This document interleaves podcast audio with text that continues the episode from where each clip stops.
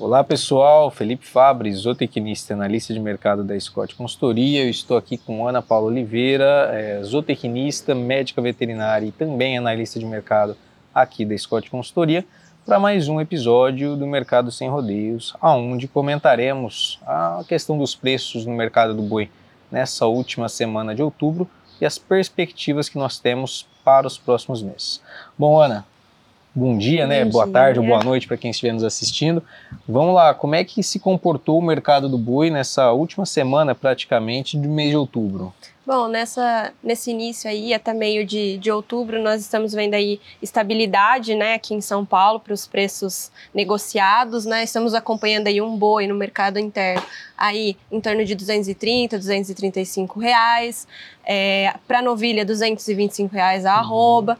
a, a única categoria que nós vimos aí um acréscimo de 3 reais, né, durante esse mês aí foi a categoria de vacas, né, então elas estão sendo negociadas ao em torno de 218 reais, É, observamos também é, um alongamento um pouco com relação às escalas de abate também. E vamos seguir aí, acredito que até esse finalzinho de mês aí, continuarmos em estabilidade, né? Uhum. É, os preços no mercado do boi, eles se recuperaram ao longo de setembro e outubro, né? Aquele vale de preços que a gente assistiu em meados de agosto, chegando à mínima desde 2017, que a gente notificou aqui, é, ele ficou para trás muito porque houve um enxugamento de oferta de boiadas, né, e o confinador bem desestimulado com relação a fechar boiadas. E aí, no aspecto demanda, a gente está vendo uma demanda que vem melhorando, pensando em mercado interno.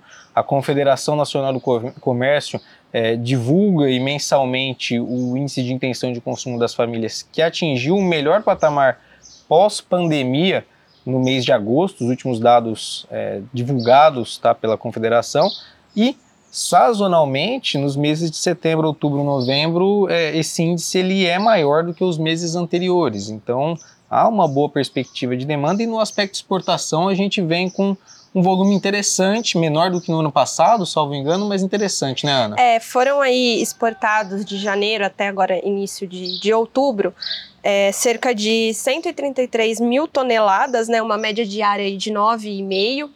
É, pensando assim, comparativo com 2022, nós tivemos aí um aumento na verdade, né, com relação a essas exportações, é, com relação ao faturamento um pouco menor, né, se nós levarmos em conta aí essas oscilações no preço do dólar, uma hora acima de 5, uhum. ontem fechou abaixo, hoje já está acima de novo, não tem é, contribuído tanto para melhorar esse faturamento, né, em, uhum. pensando em na, na, questão financeira, né? Que às vezes o uhum. pessoal questiona, ah, aumentou o volume de exportação, mas não, não estamos recebendo mais por isso, né? Então tem toda essa, essa conjuntura aí de, de mercado internacional, de câmbio que acaba influenciando bastante no, nos negócios, né? Exato. É, e no contexto carne bovina, a gente está assistindo, no contexto commodities, a gente está assistindo um ano bem interessante milho com exportação superaquecida, crescendo em termos de volume com relação ao ano passado, soja já superando toda a exportação de 2022 ainda em setembro,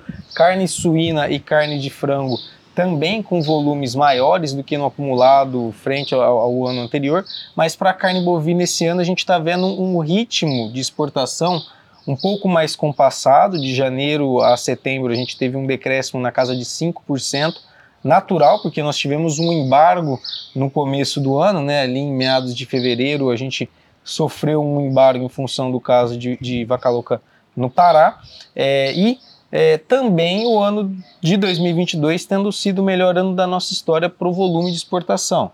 E o que tem pego mais com relação à, carne bovina é preço, né? É preço da carne, não só para carne bovina, mas também para as demais commodities que eu citei. É, a gente viu um, um, retrocesso muito grande no preço, a gente hoje tem uma referência quase 25% abaixo dos preços praticados no ano passado, isso em dólares, o que acaba influenciando diretamente no faturamento. Agora em outubro a gente está com um volume exportado interessante, nós estamos até a terceira semana do mês com embarques na casa de 9 mil toneladas, 9,8 mil toneladas dia, abaixo dos embarques do ano de, de 2022 para o mês de outubro, mas esse foi o melhor ano, o melhor mês dentro dos anos, tá? O melhor mês de outubro dentro dos anos na nossa história.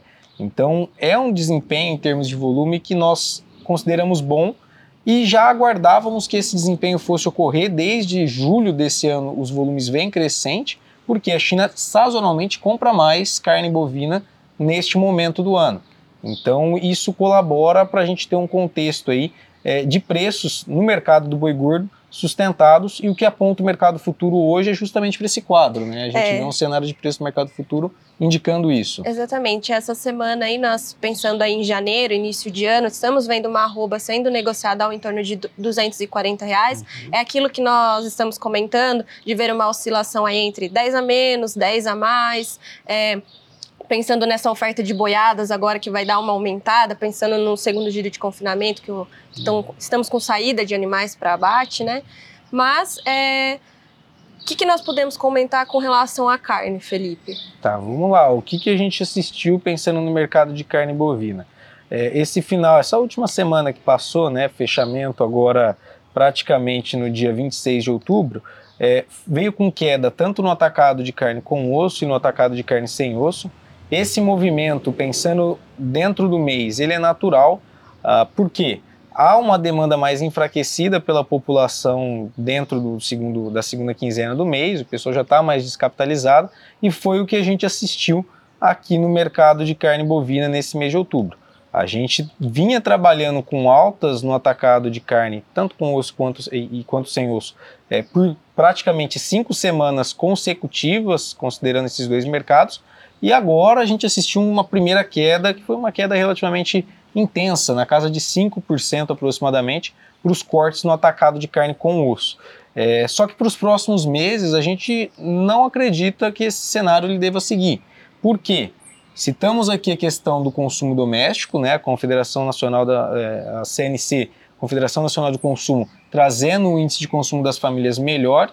Temos a perspectiva agora de geração de empregos temporários que é, sazonalmente influenciam o consumo. 13 terceiro agora em novembro, a primeira parcela já sendo paga mais para o final do mês.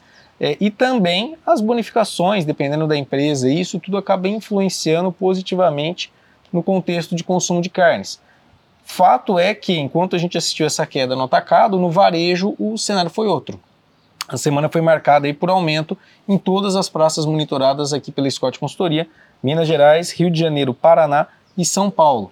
Por quê? O varejo está apostando já em um consumo mais firme, já também pensando nessa virada de mês agora, nesse comecinho do mês de novembro, em uma demanda mais aquecida, com preços melhores para serem negociados pensando no mercado varejista. Então, nesse contexto, o mercado do boi ele deve seguir firme. A gente tem trabalhado com um cenário de preços lateralizados há três semanas, como a Ana já citou, e assim ele deve persistir pelo menos em curto e médio prazo até meados aí de dezembro desse ano. Janeiro, acho que a gente ainda tem algumas, alguns fatores para analisar pelo caminho, mas pelo menos até meados de dezembro, uma arroba mais, mais estável dentro do que a gente assistiu nesse 2023 não é de se espantar se acontecer. Uhum. Tá? Bom, acho que era isso, né, Ana? E deixar o nosso convite agora, né? Exato. No dia 17 de novembro, estaremos realizando o Encontro de Analistas em São Paulo, o evento onde será no Espaço Cubo Itaú, é, às 8 horas da manhã. E para quem quiser saber um pouquinho mais, é encontrodeanalistas.com.br é, e lá você pode conferir toda a nossa programação. Nós temos uma manhã de debate, debate voltado primeiro num bloco de macroeconomia, apontando fatores macro, como por exemplo, eleição na Argentina, que pode influenciar o mercado brasileiro, eleição nos Estados Unidos no ano que vem, tudo isso como pode acabar influenciando o mercado global e impactando o cenário dentro do mercado brasileiro, e um bloco voltado só para o mercado agropecuário, onde nós falaremos sobre a questão do mercado do boi, suas perspectivas, mercado de reposição, o mercado é, de insumos agrícolas, milho, soja, quais são as tendências para o próximo ano de 24 e como que foi o ano de 23.